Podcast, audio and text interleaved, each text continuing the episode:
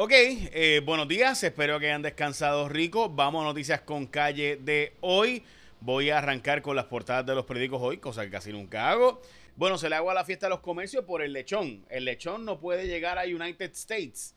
Eh, el lechón de Puerto Rico ni en ningún lugar realmente. Eh, y esto es algo que está pasando por la fiebre porcina africana, que no es nuevo, que lleva ya un tiempito, por si acaso, pasando alrededor del mundo. Esto, bueno, provocó un montón de eh, muertes de lechones, tanto en África como en China, como en Brasil.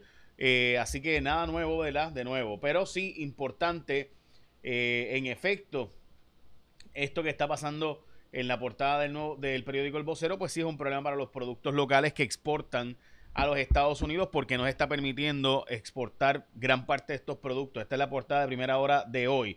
También hoy el vocero cuenta regresiva para el ajuste de la deuda. Hoy empiezan las vistas ante la jueza Laura Taylor Swain sobre el tema del plan de ajuste de la deuda de Puerto Rico. El periódico El Nuevo Día llegó la hora decisiva para Puerto Rico.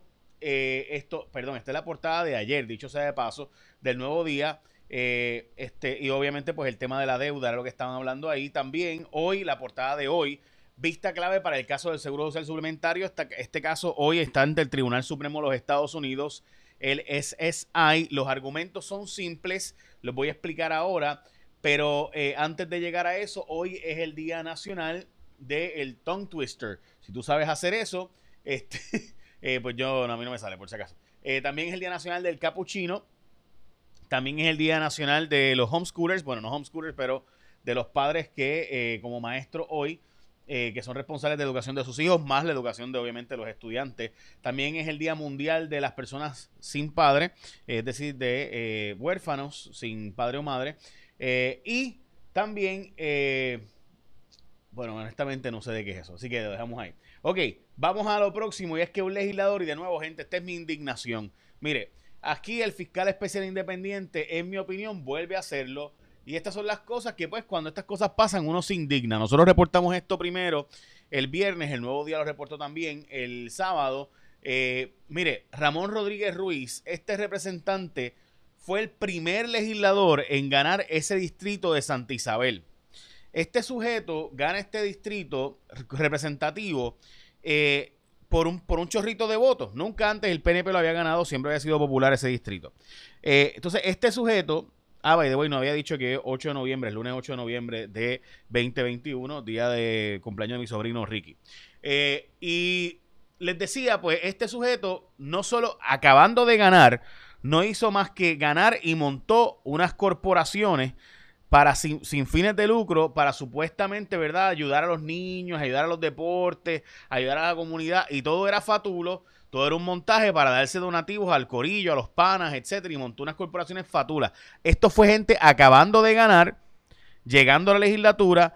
Eh, obviamente todo esto se supo porque tuvo un caso de violencia doméstica donde eh, la que era su aparente eh, algún tipo de, relación sentimental o relación whatever lo acusa de haberle haberla golpeado esta después se retracta eh, cuando llega un abogado de la Cámara de Representantes para decirle pues los problemitas, esos otros problemitas pues surgieron después y era precisamente los casos de esas corporaciones que se habían creado. A todas estas le acaban de permitir que se declare culpable eh, seis meses de probatoria es lo que le aplicaría porque ahora se permite declarar culpable por un delito menos grave, así que no sé si es que había dificultad para probar los casos, yo sé que van a decir pues que las negociaciones son importantes en los tribunales, pero díganme cómo usted, cómo esto no afecta, cómo esto no hace ver que puede ser impune. O sea, tú acabas de ganar como legislador, llegas a la legislatura por primera vez en la historia del distrito que nunca había ganado el PNP, gana el PNP ese distrito y de repente lo primero que tú haces es montar unas corporaciones fatulas, montar un grupo de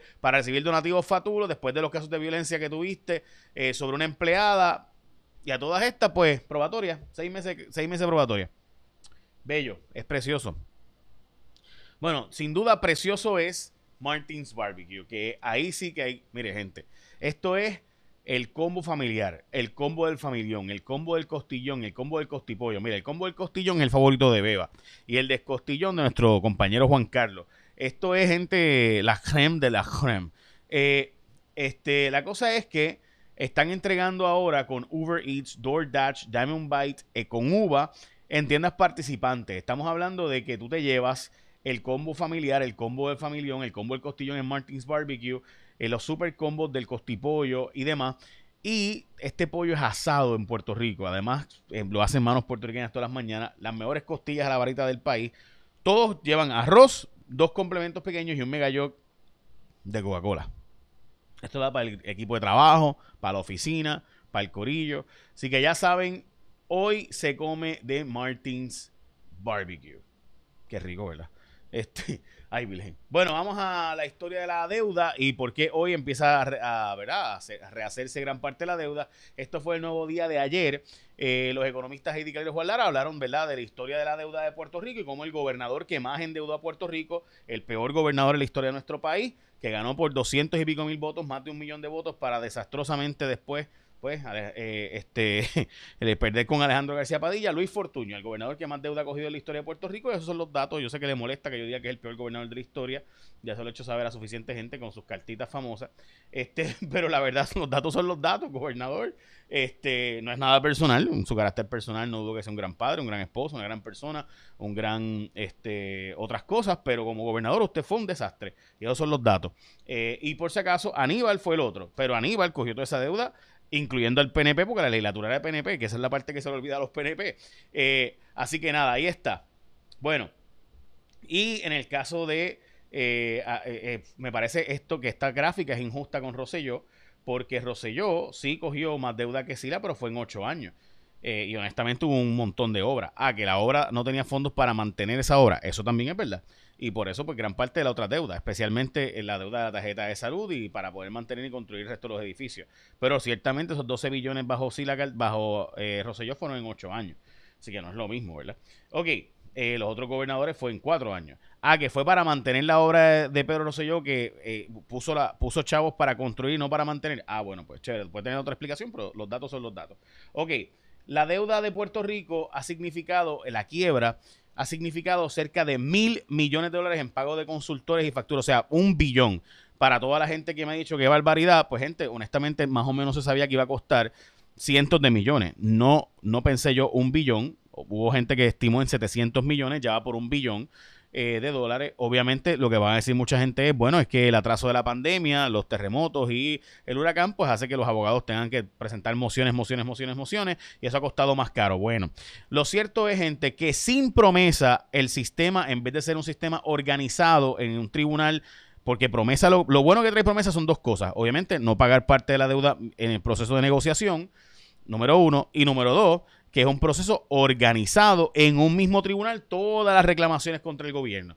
Sin promesa, el sistema es que tú demandas en 800 tribunales, eh, desde los Estados Unidos, en Nueva York, en Washington, en Puerto Rico, en el Tribunal Federal de aquí, en el Tribunal de Circuito de Apelación. Así que la cantidad de demandas y el mocioneo y los gastos legales y consultoría es mucho más caro. Por eso, porque es un proceso desorganizado. En gran medida, para eso se hizo promesa, para hacer un proceso de quiebra organizado bajo un mismo tribunal, bajo una misma jueza. Eh, porque de lo contrario, el sistema es más caro, es más más, desorganizado.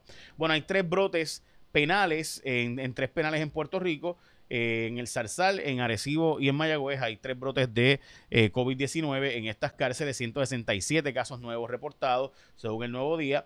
Eh, también entró en vigor la flexibilización de viajeros del extranjero para acá que tienen que traer vacuna y prueba negativa del COVID. Haya un cuerpo en un barranco, en este caso se encontró, según el teniente coronel, en un precipicio de Guainao. Ese cuerpo todavía está bajo los procesos de investigación. Los, los cementerios municipales están falleciendo por problemas económicos de los municipios, pero se niegan a cambiar el sistema honestamente hace falta 20 municipios en Puerto Rico en vez de 78, pero aquí no se entiende ese mensaje. Eh, obviamente los van a ir eh, poco a poco, eh, ¿verdad? Este, eliminando porque las finanzas no van a dar. También las licencias de armas están atrasadas, especialmente porque para sacar una cita, para sacar la ley de armas, tienes que esperar ahora mismo para febrero o marzo. y esa es la verdad. Hoy hay vistas en la Cámara y el Senado de las comisiones de ética por el senador Albert Torres y por la representante Mariana Nogales, así que estaremos al pendiente, esto al mediodía y la una de la tarde. Hoy eh, está planteándose la posibilidad de que el Senado esta semana apruebe la reforma universitaria que cambiaría el sistema de gobierno de la Universidad de Puerto Rico. Eh, para cambiarlo, básicamente hacerlo más hacia la comunidad universitaria. Hay que ver si esto se va a aprobar o no. José Grana es este joven eh, voleibolista que ayudó a formar un grupo elite de voleibolistas en Puerto Rico y tenía eh, básicamente un torneo en un colegio aquí eh, privado y trató de, se trepó en el techo para reparar una, eh, un problema que había de filtración y colapsó. Y pues murió, lamentablemente. Una vida ofrendada al deporte de Puerto Rico. La verdad es que bien lamentable y conozco líderes comunitarios y líderes del deporte que dan la vida por literalmente, como en este caso, y la verdad es que uno se pregunta, bueno, muy lamentable, muy triste la situación, eh, la muerte de José Grana. Que en paz descanse a su familia, nuestra solidaridad.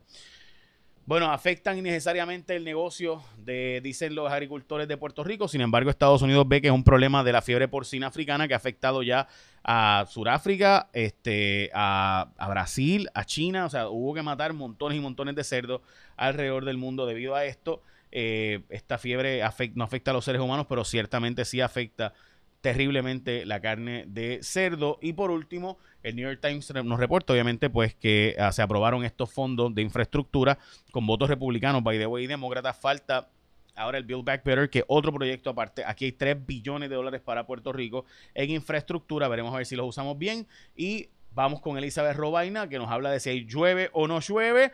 Pero antes de eso, recuerda que hoy Martins Barbecue para la familia o para llevártelo al trabajo y al corillo y lo puedes pedir con Uber Eats, DoorDash, Uva, Damon Bite. Tienen el combo del familión, combo de costillas, combo del costipollo, combo familiar en Martins Barbecue, preparado con manos puertorriqueñas todos los días. ¡Qué rico! Mm, mm. Vamos con Elizabeth Robaina. Buen día amigos de Noticias con Calle, iniciando semana, feliz lunes, las condiciones de tiempo hoy estables, tenemos alta presión, así que muy buenos momentos de sol sin mayores cambios, algunas lloviznas breves al este en la mañana, el riesgo de precipitación de un 30%, en la tarde por los efectos locales no descartamos algunos aguaceros interior oeste de Puerto Rico de un 40 a un 50%, lluvias que se disipan con la puesta del sol. En cuanto a las temperaturas máximas de 86 a 89 grados, no descartamos algunos 90, especialmente en la costa norte de la isla, y el oleaje está muy bueno, olas de 2 a 4 pies, pero como siempre precaución para operadores de embarcaciones pequeñas. En cuanto a la actividad tropical, tenemos una baja presión con potencial ciclónico bajo que se encuentra al este de Estados Unidos. Esto es lejos al norte sobre aguas del Atlántico, así que tranquilos por esa parte. Todo está bien tranquilo entre África y el arco de las Antillas. Aquí en casa a largo plazo durante esta semana continuaremos con tiempo generalmente estable, la alta presión dominando, pero sí los parches de humedad de vez en cuando entran con el viento y provocan algunas lluvias pasajeras. Yo los espero durante los próximos días aquí en Noticias con Calle. Lindo inicio de semana. Muchas gracias, Elizabeth. Bueno, pues ya saben, lluvia en el centro y oeste, como todos los días, ¿verdad? Este por la tarde, pero fuera de eso, pues alta presión domina. Echen la bendición, que tengan un día productivo.